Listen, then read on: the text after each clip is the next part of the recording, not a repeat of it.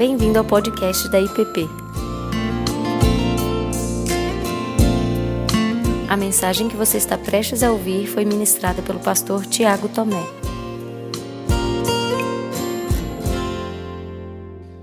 E nós seguimos hoje com a nossa segunda mensagem a partir de Filipenses, no capítulo 2. E hoje, nessa breve meditação, nós caminharemos por uma das passagens que, para mim, nas Escrituras, no Novo Testamento, é uma das mais belas, das mais incríveis passagens que falam sobre o poder do Evangelho, que falam sobre o poder de Deus para a vida da igreja. E aí se encontra em Filipenses, no capítulo 2, e nós faremos a leitura, eu farei, farei a leitura do verso 5 ao verso 11. Filipenses 2, do verso 5 ao verso 11. Nós temos usado oficialmente já na IPP a tradução revista e atualizada. Na tua passagem podem haver aí palavras diferentes, mas o sentido permanece o mesmo. Elas trazem às vezes mais riqueza e mais clareza para o texto, tá bem? Filipenses 2, de 5 a 11, diz assim: Tende em vós o mesmo sentimento que houve também em Cristo Jesus, pois ele, subsistindo em forma de Deus, não julgou como usurpação o ser igual a Deus. Antes, a si mesmo se esvaziou, assumindo a forma de servo, tornando-se em semelhança de homens, e reconhecido em figura humana, a si mesmo se humilhou, tornando-se obediente até a morte e morte de cruz. Pelo que também Deus o exaltou sobremaneira, e lhe deu o nome que está acima de todo nome, para que ao nome de Jesus se dobre todo joelho, nos céus, na terra e debaixo da terra, e toda língua confesse que Jesus Cristo é o Senhor, para a glória de Deus Pai. Palavra do nosso Deus. Pai Santo, Nós necessitamos sempre do discernimento do teu espírito e de que o Senhor, Pai, que o Senhor encontre o coração do teu povo. Clamamos para que o Senhor traga clareza e que possamos juntos discernir o poder para sermos igreja e caminharmos juntos para a glória do teu nome, para a manifestação e proclamação do teu filho Jesus, para o nosso bem, para a nossa alegria. No nome de Cristo é que oramos. Amém. Amém. Meus irmãos, desde o início da carta, vimos isso há dois meses atrás e continuamos temos visto que o anseio de Paulo é um anseio pela unidade da igreja. E eu creio que este anseio não é um anseio só de Paulo. Eu, muito petulantemente, digo que este é um anseio do Pai, do Filho e do Espírito. Este é um anseio que é expresso na Escritura como vontade do Pai, do Filho e do Espírito que estes que foram salvos, redimidos, lavados pelo sangue do Cordeiro, que eles vivessem em amor, em comunhão, em unidade dentro do ambiente da igreja, dessa parcela do povo de Deus, do corpo de Cristo que se materializa, que se concretiza no local, numa cidade, num bairro, onde as pessoas se conhecem, onde as pessoas são conhecidas e onde elas vão partilhando a vida e vão entendendo aquela oração que é feita lá em João 17, Pai, que assim como eu sou um contigo, que eles sejam um conosco. E agora, por meio de uma cristologia robusta, de uma teologia sólida, Paulo apresenta o poder Paulo apresenta o motivo pelo qual essa realidade seria possível. E eu disse que esse é um dos textos mais fascinantes, porque ele mistura teologia bruta, concisa, com uma prática de vida robusta, com uma prática de vida cristã real, transformadora, que faz sentido. Paulo apresenta então o fundamento do compromisso de vida de uma igreja. Eu vou repetir. Paulo apresenta o fundamento do compromisso da vida de uma igreja. E esse fundamento esse fundamento é alguém. Alguém que se doou para que homens e mulheres fossem encontrados vivendo e se tratando como irmãos. Este fundamento foi dado para que homens e mulheres, comprados pelo sangue de Cristo, fossem encontrados vivendo como irmãos filhos de um mesmo Pai. Por isso, nesse texto, Paulo retorna aquilo que ele já havia dito anteriormente. Ele começa dizendo: Tende em vós o mesmo sentimento. Eu falei que na tua tradução pode ter uma palavrinha diferente. O mesmo pensamento, a mesma disposição que houve também em Cristo Jesus nós poderíamos traduzir tranquilamente esse texto, como N.T. Wright fez, dizendo assim: que vocês pensem entre irmãos, com a mente que agora vocês têm, porque pertencem ao Messias. Que vocês pensem entre irmãos, com a mente que vocês agora têm, porque pertencem ao Messias. Paulo convoca aquela igreja, então, a continuar vivendo em Cristo e para Cristo, como dissemos a semana passada, enquanto eles vivem a vida comum, só que agora ele vem desvendando, ele vem revelando que era mais do que necessário só uma disposição física, mental, a vida em unidade, que isso deveria ser fruto daquilo que Cristo realizou na vida deles e do que aquilo que Cristo realizou por eles. É mais do que simplesmente força de vontade. Paulo não está investindo tempo, e um tempo precioso da vida dele. Ele não está gastando palavra, carta, essa disposição de escrever enquanto está preso para uma outra igreja, baseado em preciosismo, em romantismo comunitário, dizendo assim: olha, se vocês tiverem força de vontade, se vocês forem disciplinados em vocês mesmos e só em vocês mesmos, vocês vão conseguir essa vida. Não é isso que Paulo está falando. Paulo está falando que a vida em comunidade é fruto de um milagre, é fruto de uma intervenção divina, é fruto da ação de Deus. Ele revela que a unidade da igreja e os seus desdobramentos devem ser vividos por causa daquilo que Cristo realizou na cruz, por causa daquilo que Cristo realizou na vida deles, porque Cristo é Senhor sobre eles.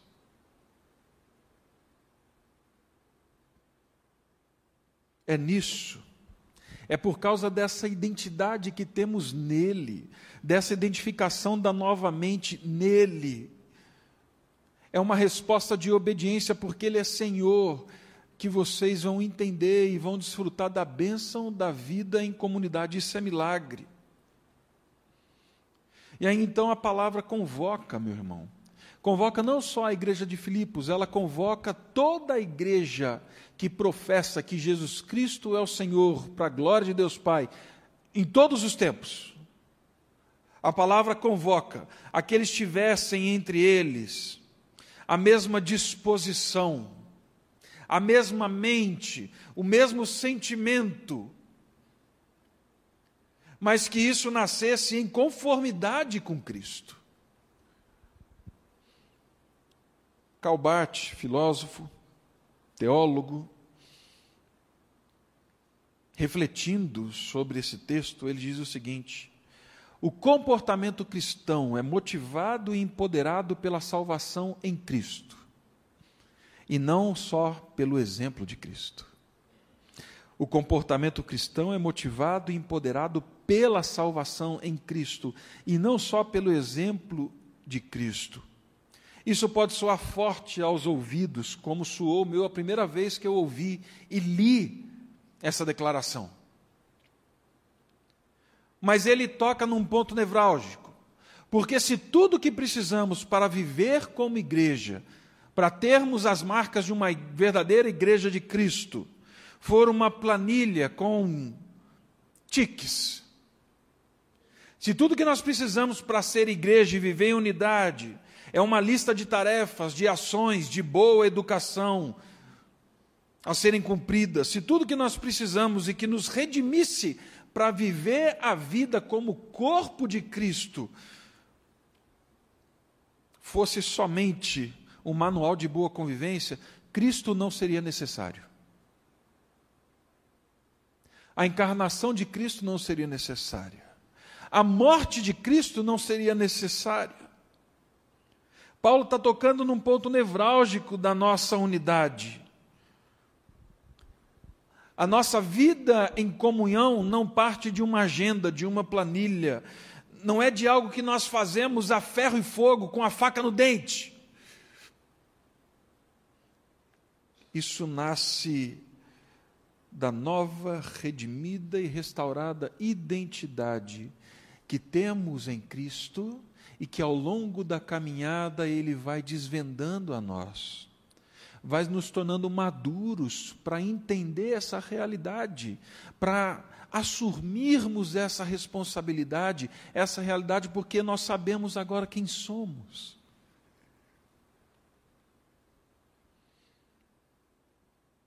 Ainda pode soar estranho para alguns, mas seguir o exemplo de Cristo não salva ninguém e não torna ninguém parte do corpo de Cristo, mas aqueles que foram redimidos, aqueles que foram lavados pelo sangue do Cordeiro, aqueles que foram moídos pela lei, pelo pecado e que foram encontrados pela graça de Cristo, que foram chamados a viver a vida de Cristo, estes naturalmente são impulsionados, estes naturalmente são empurrados para viver a mente de Cristo, a realidade de Cristo. E o que Paulo está falando, tudo isso, automaticamente nos leva a uma mudança de mente, de disposição, de afeto e me coloca dentro da igreja, dentro do corpo.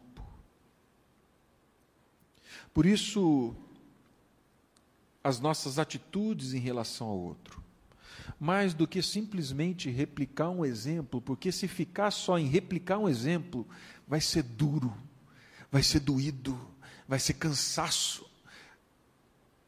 Mas quando eu entendo que isso é fruto de uma realidade da minha união com Cristo, daquilo que Cristo fez, isso muda a maneira como eu penso, a maneira como eu vou agir e reagir aos meus irmãos, à igreja. Se esse não for o alvo, se esse não for o tiro na lua, se esse não for o nosso querer querer, se esse não for o nosso querer almejar, se isso não for o que nós queremos de verdade, querer a mente de Cristo, se isso não for o que almejamos, nós podemos esquecer por completo a conversa sobre unidade da nossa igreja. A unidade do povo de Deus. Às vezes eu não quero, mas eu quero querer. Se não é o nosso querer querer isto, nós vamos continuar caminhando como se pudéssemos ser membro fora do corpo e existir fora de um corpo. E aí então Paulo chama os irmãos agora conhecerem, conhecerem o pensamento, o sentimento, a, a, disposição de Cristo, que é o poder que nos faz viver como igreja em unidade. Quem é esse Jesus que não quer só ser um exemplo, mas que, por meio da sua vida, nos transformou? Paulo agora vai dar passos nessa teologia profunda. Quem é esse Jesus que fala assim: se conforme comigo, tenha minha mente, porque esse é o poder para que vocês sejam igreja. Ele continua: Pois ele, Jesus, subsistindo em forma de Deus, não julgou como usurpação o ser igual a Deus. Ele não julgou que deveria ser algo que ele deveria explorar, não deveria ser algo que ele deveria manter a todo custo. Nos versos 2 e versos 5 do capítulo 2, Paulo exorta a igreja a pensarem concordemente a partir de Cristo. Conversamos sobre isso na semana passada. Não é pensarmos todos a mesma coisa, mas é termos a mente de Cristo e em pensarmos a partir de Cristo a nossa realidade, as nossas relações. Aqui ele pede que a nossa disposição de coração seja em consonância com Cristo. Paulo chama a atenção para a vida de Cristo antes da encarnação. Paulo vai lá na raiz. Paulo vai naquilo que existe de mais profundo em toda a história. E agora ele começa a desvendar a beleza e o caráter do nosso Deus. Ele começa a desvendar a beleza e o caráter de Deus para que a igreja de Filipos e para que a nossa igreja ame mais o Senhor para que ela sirva ao Senhor com mais alegria, para que constrangidos por aquilo que ele realizou e por quem ele é, a nossa resposta seja em adoração, seja um sim profundo à realidade que ele está falando aqui. O tempo todo, Paulo está falando da igreja, da unidade. Nós entramos com Paulo nesse mistério profundo. E aí Paulo diz que o nosso Senhor Jesus existia na forma de Deus. E essa é mais uma dessas declarações fantásticas da Bíblia. O apóstolo Paulo está dizendo que aquele Jesus que nasceu da Virgem Maria, que viveu sem pecado, que cresceu, que realizou milagres, que o Cristo Jesus, que no meio dos fariseus revelou a doçura, a beleza e a salvação do amor de Deus, mostrando que aquele Cristo Jesus que ensinou os seres humanos a serem humanos de verdade, que aquele Cristo Jesus que foi acusado injustamente, que padeceu injustamente, que foi morto, sepultado, que subiu aos céus e que um dia virá. Ele falou para mim e para você: olha, é bom você saber que esse Jesus a quem nós seguimos, ele é Deus. Num momento de consonância da formação do Novo Testamento, sem que esses homens tivessem se falado, João, o autor de Hebreus, Paulo, todos eles vêm fazendo essa afirmação, nós lemos aqui no começo do culto. No princípio era o Verbo, o Verbo estava com Deus, o Verbo era Deus. Hebreus vai dizer para mim e para você que ele é a expressão exata do ser de Deus, do caráter de Deus, ele é o resplendor da glória de Deus. Ele é aquele que sustenta todas as coisas pela Sua palavra, Criador de todas as coisas. Esse Deus, em compaixão, entra na história. Esse Deus vive a história. Esse Deus se compadece. Esse Deus se compromete. Esse Deus compartilha, ele ora, ele chora, ele vê uma cidade perdida e lamenta. Ele entra na história para que os seus discípulos, como ele disse em João 17, para que eles sejam um. Deus entra na história para que eles sejam um. Isso nos encanta, isso deveria nos motivar a olhar para a igreja de forma diferente. Para a reunião do povo de Deus de forma diferente. E aqui, meus irmãos, há uma das declarações centrais da fé cristã: Jesus Cristo é Deus. Por isso e só por isso, não há como dizer isso ao nosso coração e não há como dizer isso àqueles que nos cercam, que Jesus é Deus, e não o seguirmos, e não deixarmos o nosso orgulho, a nossa soberba serem vencidas, ser esmagada pelo amor e pelo chamado dele.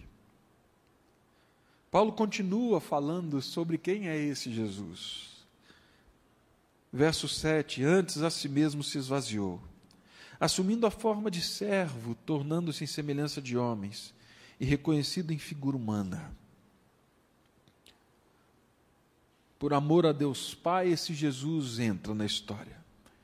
E ele não se agarra à prerrogativa de ser esse Deus, esse Criador de todas as coisas, aquele que mediu as areias do mar, das praias, numa balança de precisão, os montes numa balança de precisão, aquele que toma os oceanos como um pingo de água que cai de um balde, ele não se agarrou à sua prerrogativa divina. Ele entra, se sujeita às limitações físicas, humanas, e aqui nós começamos a entrar em algo que jamais conseguiremos explicar, é como tentar segurar a barragem do Paranoá, do lago, do nosso lago, com um muro simples como esse. Como pode isso? Mas ele se sujeita, ele sente fome, sente sede, ele sofre na carne, ele se torna objeto de ódio, de repúdio ele foi traído, ele enfrentou o inferno naquele madeiro, para que homens e mulheres fossem resgatados e vivessem novamente nele, uns com os outros. Ele não veio a esse mundo como um dia virá. Ele não se manifestou como um rei, a Bíblia diz que ele se manifestou como um servo. E somente dessa forma ele poderia redimir aqueles que ele chamaria um dia para serem povo dele.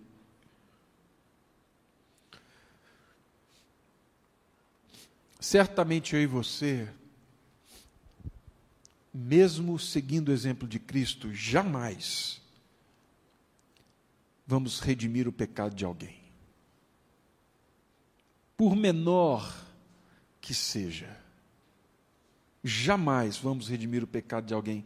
Mas Paulo está falando, tende em vós o mesmo sentimento. Então, do que, que Paulo está falando? Quais as implicações dessa cristologia até agora para a nossa vida, nesse contexto da igreja, onde o nosso Senhor Jesus diz: sejam um. Qual a implicação disso para uma igreja que é ameaçada o tempo todo de todos os lados? Ter a mente de Cristo consiste humildemente olhando para aquilo que ele fez. Por isso eu falei lá, é uma mistura de teologia profunda com uma prática real de vida.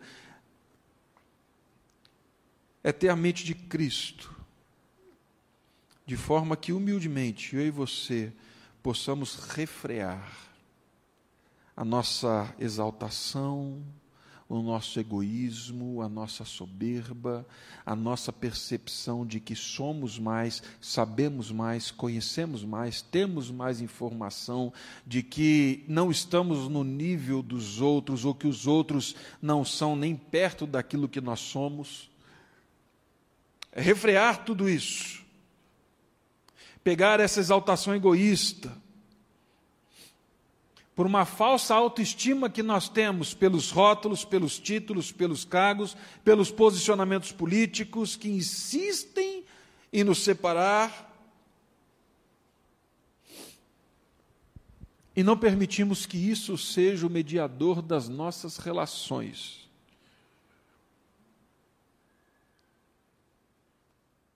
Quando nós fazemos isso, quando nós humildemente refreamos esses ímpetos, nós vivemos um caminho de liberdade real dentro da igreja. Porque se o Filho de Deus desceu de tamanha altitude, se é que o céu é lá, mas se o Filho de Deus desceu de tamanha glória, tamanha honra, tamanho poder, não tem como a gente que é criatura, viver apegado às mesquinharias das coisas terrenas. Não tem como a gente viver apegado às nossas certezas e essas certezas que julgam o outro. Nós somos convidados a termos essa mente. A mente de alguém que, sendo Deus, não usou como usurpação o ser igual a Deus não há por que nos, nos sentimos maiores que os outros, se o Rei do universo se fez o mais baixo de todos. Esse é o Deus que Paulo está falando, tenham a mente dele. Ele continua.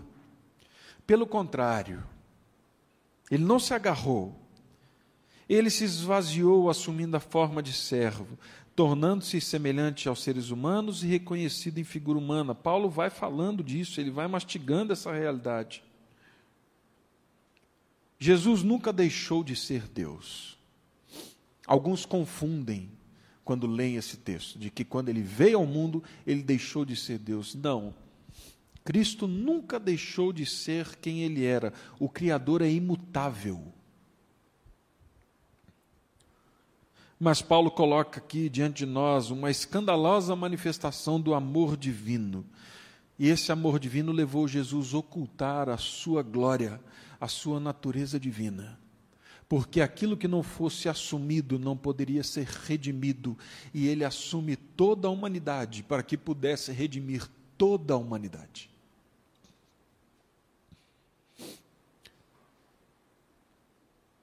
Embora inteiramente homem, Jesus jamais deixou de ser Deus. E para que nós fôssemos um, vivêssemos restaurados, ele abriu mão das suas prerrogativas divinas, ele se fez como um de nós, ele se fez como um escravo. João 13. E nessa majestade oculta, como servo, como escravo, ele sofreu açoites, cusparadas, escárnio, foi humilhado, e tudo isso para que, voltando a Ele, voltássemos a ser um nele. Na condição de servo e não de rei, ele curou muitos, enxugou a lágrima daqueles que sofriam, ensinou com paciência os discípulos, continua ensinando com paciência a nós. E ele cumpriu a lei, morrendo pelos pecados de todos. E mais, a si mesmo se humilhou, tornando-se obediente até a morte e morte de cruz. Paulo vai mergulhando naquilo que é assustadoramente sombrio, tenebroso, mas na medida em que ele mergulha, a grandeza do caráter do nosso Deus vai sendo revelada. A luz brilha de forma sublime. Jesus escolheu, mesmo pelos padrões humanos, a ter uma vida simples. E Jesus escolheu passar pela morte mais sombria, mais tenebrosa que o homem poderia conhecer, e isso de forma voluntária.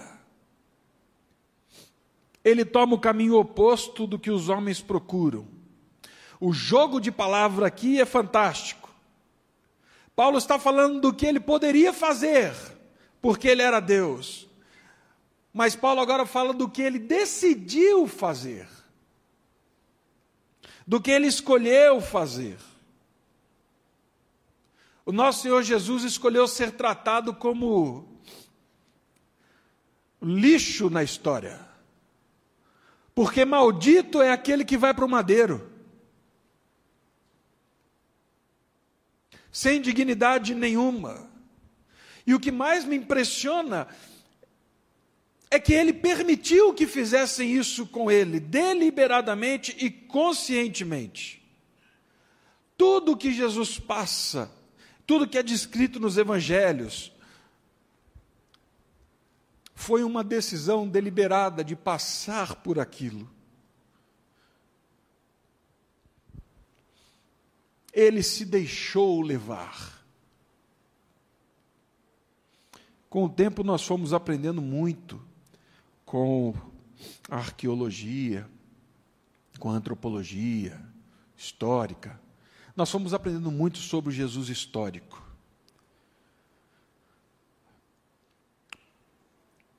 Mas essa disciplina da, do Jesus histórico diz para mim e para você que Jesus foi vítima de um sistema. Jesus não foi vítima de um sistema. Jesus nunca foi vítima de um sistema, isso é heresia, porque isso vai na contramão daquilo que os profetas dizem desde o começo. Ele é a ovelha muda que se deixou levar na mão dos seus tosqueadores. Ele decidiu passar por tudo o que passaria se nós cairmos na mentira de que ele é uma vítima do sistema, e de que ele não assumiu voluntariamente aquilo que precisava ser assumido na cruz do Calvário, nós vamos andar diametralmente oposto a tudo aquilo que Paulo está falando. Jesus veio e se entregou voluntariamente. Para aqueles que leram Nárnia, ele era o leão. Naquela noite sombria, subindo na mesa de pedra, sem que ninguém o amarrasse, sem que ninguém o empurrasse para cumprir a grande magia. O diabo e o mal e o sistema não tomaram a força. O cordeiro subiu voluntariamente.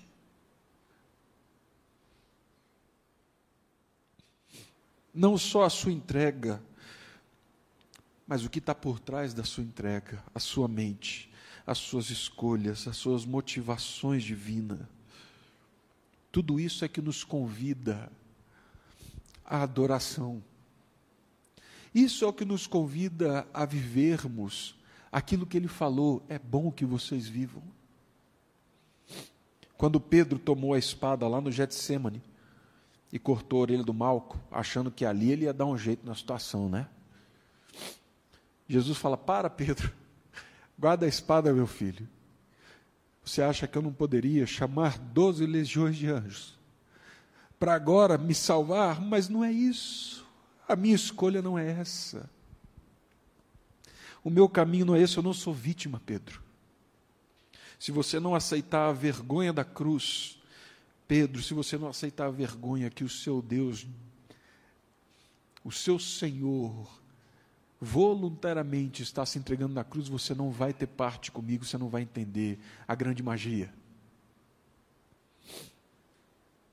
Jesus, então, fez pouco caso das bênçãos temporais para cumprir a vontade de Deus. Ele voluntariamente se entrega e morre. Sabe o nome disso? Graça. Isso é graça. A maior obsessão de Jesus consistia então em dar-se como oferta pelo pecado, para redimir os seres humanos, a fim de ajudá-los a obedecer sem reservas ao seu Criador e viverem reconciliados. De novo, qual a implicação disso? Paulo está falando, transformem a doutrina da salvação em doutrina de santificação. Transformem essa doutrina e essa cristologia profunda em entrega e em culto. celebrem a redenção e obedeçam a Cristo. Mas mais uma vez, Paulo está reafirmando: abram mão das prerrogativas que colocam você em superioridade aos seus irmãos que foram comprados por esse sangue, que foram alvos desse mesmo amor.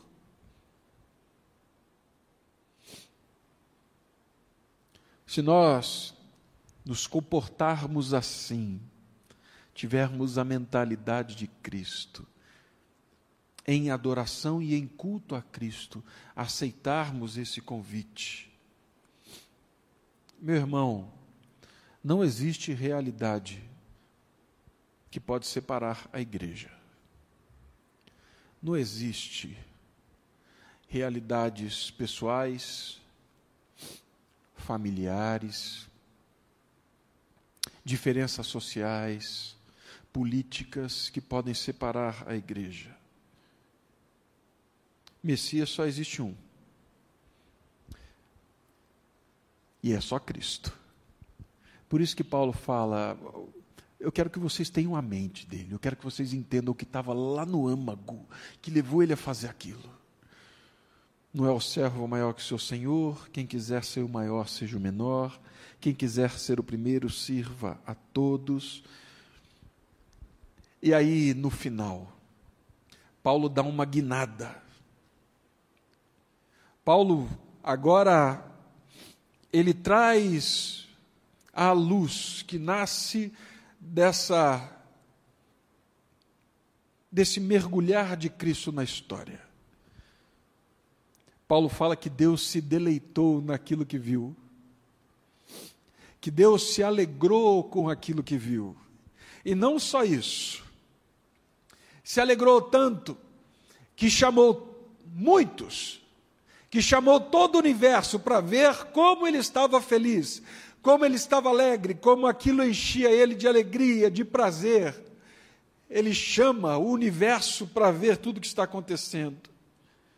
Paulo fala, pelo que também Deus o exaltou sobremaneira e o colocou com o nome que está acima de todo nome Deus o exaltou, para que ao nome de Jesus se dobre todo o joelho nos céus, na terra, debaixo da terra. Deus se deleita em Cristo e chama o universo para participar desse deleite. Deus se deleita em Cristo e me chama e te chama a participar desse deleite. O Criador viu o que aconteceu aqui. O Criador viu o que o filho dele fez e ele achou isso majestoso, santo, porque isso revela o caráter dele. Isso revela quem é o nosso Deus. Isso mostra que tipo de Deus é o Deus que diz para mim e para você: Eis que estarei convosco até o último dia, até a consumação dos séculos. E depois de ser humilhado, a Bíblia diz que Deus o exaltou com o nome que está acima de todo nome até o verso 9, nós temos ações de Cristo. Do verso 9 em diante, Cristo está passivo e Deus está agindo. Ele era tão humilde que, mesmo na morte, ele falou assim: Vou esperar. E Deus o ressuscita dos mortos. E Deus o traz de volta à vida e Deus o coloca como Senhor de toda a glória.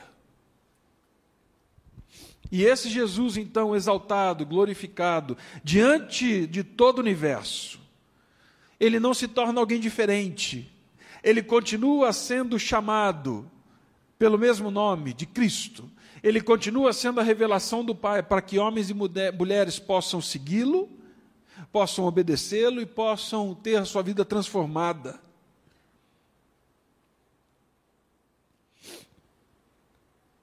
Por isso, voltando na semana passada, se alguma exortação há em Cristo, se nós formos encontrados nele, se conhecemos essa história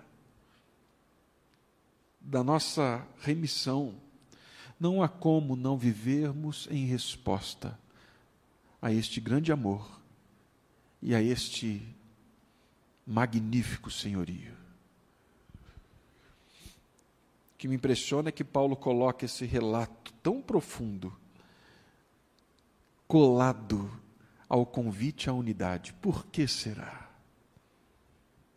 Porque, ao meu ver, a natureza daquilo que somos exortados, como viver em unidade, viver como igreja, tem o seu fundamento. Não num convite para gente juntar aqui, fazer uma fogueira ali fora, colocar uns marshmallows e vamos cantar Kumbaya, my Lord, Kumbaya. Né? O convite à nossa exortação ela é profunda. Ela nasce dessa linda e terrível história. Ela nasce da entrega voluntária de um Deus. Ela nasce da convocação de um Pai que o coloca como Senhor sobre todas as coisas. Por isso, viver em unidade é mais do que seguir exemplo buscarmos a unidade, vivermos a unidade, respondermos em obediência, em humildade e submissão à unidade, é uma resposta de adoração ao Senhor da história. É uma resposta de adoração, de louvor diário a Deus. É confessar com a vida que o poder do pecado foi vencido e que hoje nós somos servos de um novo Senhor. É testemunhar aquilo que ele realizou nós confessamos Jesus Cristo, Senhor de toda a glória, quando nós que somos tão propensos a nos apegarmos à nossa mente, aos nossos títulos, ao nosso ego, quando nós abrimos mão disso, como diz Leonardo na sua música, faz sentido viver para alguém que é muito melhor do que eu.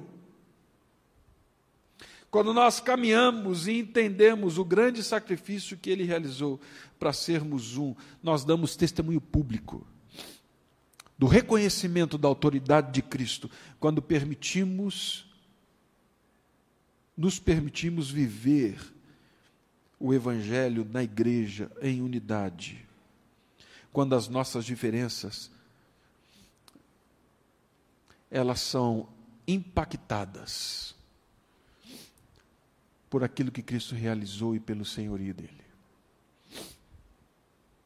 Assim, creio que só nos cabe pedir, dia a dia, o mais profundo e sincero amor por Jesus. Nos cabe clamar dia a dia, Deus, o mais profundo e sincero amor por Cristo. Que o nosso compromisso e o nosso testemunho seja o testemunho de um Deus que viveu, morreu e ressuscitou e é Senhor da história. E,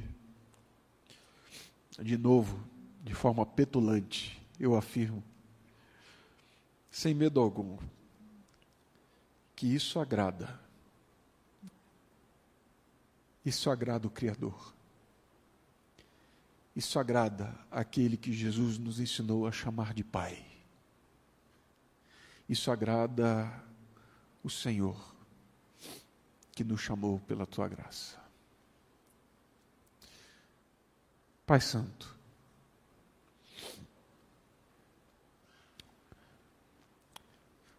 que o nosso coração seja encontrado, seja mexido, seja revirado.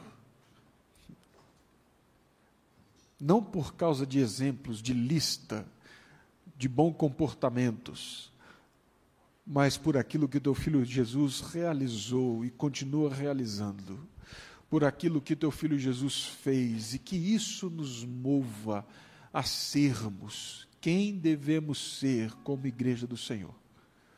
Que isso molde, Pai, a nossa mente, as nossas disposições, que isso molde o nosso olhar, que olhar para a entrega voluntária do Teu Filho Jesus, molde-nos em alegria, em glória, em louvor a Ti.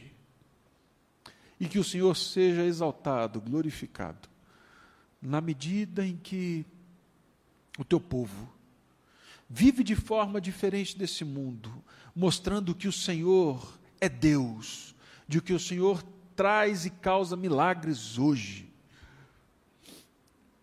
Que a tua igreja viva a missão, vivendo em unidade para a glória do teu nome. Em Cristo Jesus. Você acabou de ouvir o podcast da IPP. Para saber mais, acesse nossa página em www.ippdf.com.br.